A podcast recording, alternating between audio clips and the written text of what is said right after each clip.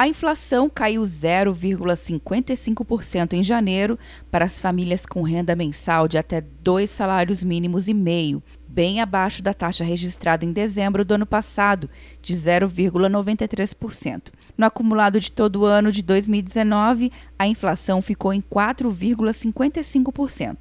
Os dados são do IPC-C1, Índice de Preços ao Consumidor Classe 1, divulgados nesta quarta-feira pela Fundação Getúlio Vargas. De acordo com o coordenador da pesquisa, André Brás, a desaceleração do índice foi puxada pela queda nos preços dos alimentos. O comportamento melhor do preço dos alimentos fez com que, em média, eles subissem menos agora no mês de janeiro.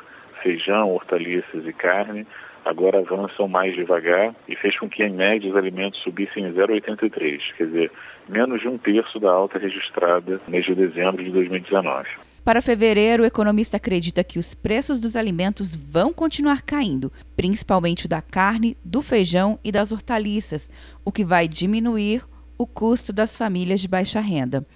Quer um ano sem mensalidade para passar direto em pedágios e estacionamentos? Peça a Veloy agora e dê tchau para as filas. Você ativa a tag, adiciona veículos, controla tudo pelo aplicativo e não paga mensalidade por um ano. É por tempo limitado. Não perca. Veloy. Piscou, passou. De Brasília, Luciana Castro.